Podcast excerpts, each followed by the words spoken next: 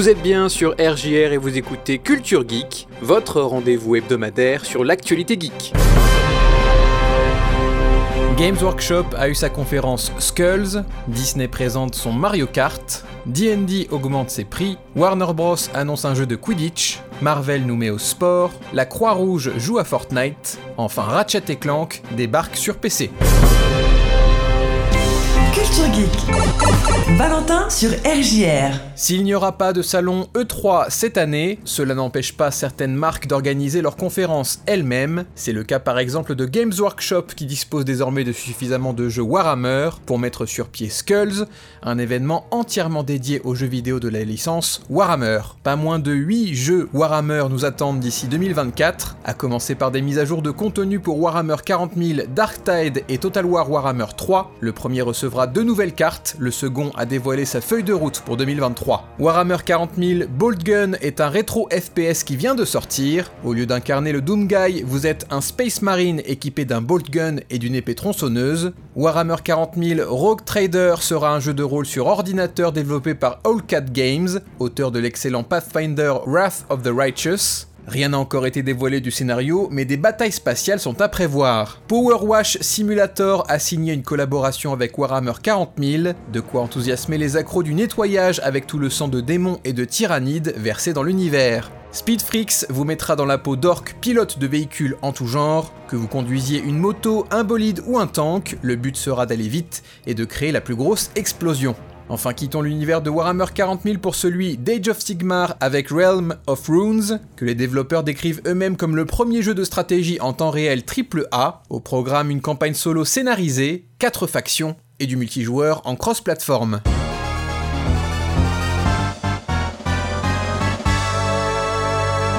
Disney Speedstorm reprend le principe de Mario Kart à la sauce Disney. Dingo, Mickey, Jack Sparrow, Mulan ou encore Sully vont s'affronter sur l'asphalte. Développé et édité par Gameloft, Disney Speedstorm reprendra tout un tas de personnages Disney et Pixar connus du grand public et les mettra au volant de voitures de karting. Les courses rappelleront des scènes de films Disney et Pixar. Des boîtes contiendront des pouvoirs pour ralentir vos adversaires, augmenter votre vitesse ou pour vous défendre. Les personnages seront classés en différentes catégories en fonction de leurs points forts. Par exemple, Mickey a le rôle de bolide, concentré sur la vitesse. D'autres rôles vous permettront d'encaisser davantage ou d'infliger plus de dégâts, par exemple avec Hercule. Pour le moment, le jeu ne dispose que de 9 circuits, il n'est disponible que pour celles et ceux qui achètent le pack fondateur. Sachez cependant qu'à sa sortie, Disney Speedstorm sera un free-to-play, et donc gratuit. Vous pourrez passer par la boutique pour acheter des personnages ou des apparences cosmétiques, ou bien enchaîner les circuits pour les débloquer plus lentement, mais gratuitement.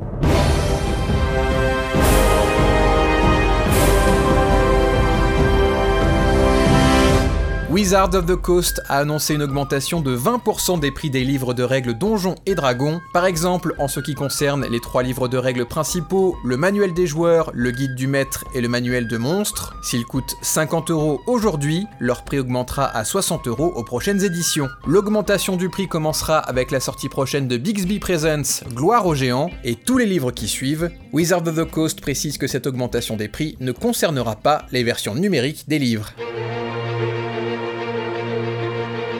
Warner Bros. a annoncé un nouveau jeu vidéo se déroulant dans l'univers Harry Potter, il s'intitule Harry Potter champion de Quidditch et permettra de jouer des matchs du célèbre sport sur balai volant. Il est en développement depuis plusieurs années au sein du studio Unbroken Studios, qui travaille aussi sur Suicide Squad Kill the Justice League. La foire aux questions insiste sur le caractère multijoueur de l'expérience, sachant qu'on pourra créer son personnage. L'orientation artistique très colorée et pétillante fait penser aux mastodontes du moment comme Fortnite, Fall Guys ou encore Rocket League. Comme son nom l'indique, Harry Potter champion de Quidditch s'appuie avec autant sur l'univers créé par J.K. Rowling, mais Warner Bros. tient à éviter une éventuelle polémique liée à l'autrice transphobe en précisant qu'elle ne participe pas directement au développement. Le jeu sera disponible sur console et PC à une date inconnue. Un récent communiqué de la société Panic annonce avoir écoulé plus de 50 000 exemplaires de sa Playdate. Plus précisément, ce sont 53 142 petites consoles à manivelle qui ont trouvé preneur depuis l'ouverture des précommandes le 29 juillet 2021. Il était initialement prévu de distribuer 20 000 unités de la machine, et ces dernières se sont vendues en l'espace d'une journée, et ce, à une époque où la pénurie de pièces détachées a allongé les délais de livraison de près d'un an. Le responsable du projet Greg Maletic s'attend même à une deuxième année encore meilleure, en dépit d'une machine qui coûte désormais plus cher. Il faudra ainsi débourser 199 dollars hors frais de port pour se procurer une unité contre 179 précédemment.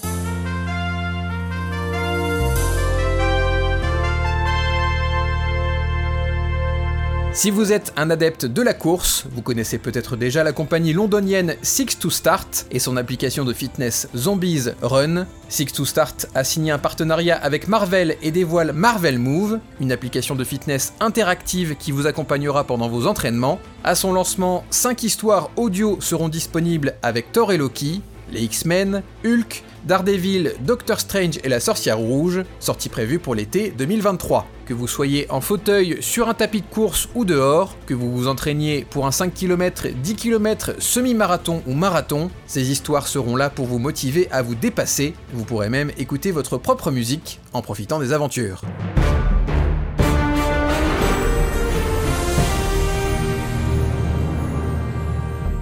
Le comité international de la Croix-Rouge a mis au défi des streamers et streameuses de jeux de guerre en suivant les vraies règles de la guerre. En effet, le droit international humanitaire est un ensemble de règles internationales qui établissent ce que l'on peut et ce qu'on ne peut pas faire au cours d'un conflit armé. Ainsi, les invités ont joué à Fortnite, PUBG, Call of Duty Warzone, Rainbow Six Siege ou encore Escape from Tarkov, tout en essayant de respecter au maximum ces règles de la guerre, à savoir ne pas tirer sur un ennemi à terre, ne pas viser les PNJ non violents, ne pas viser les bâtiments civils, enfin utiliser des trousses de secours sur tout le monde. Le comité a même créé un niveau spécial sur Fortnite pour expliquer les règles de la guerre de manière interactive.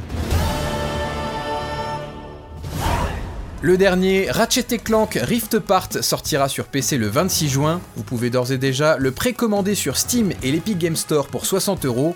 En 21 ans d'existence de la franchise, c'est la première fois qu'un épisode Ratchet Clank sort sur PC. La version PC de Rift Apart pourra tenir des résolutions allant jusqu'à 48 neuvième.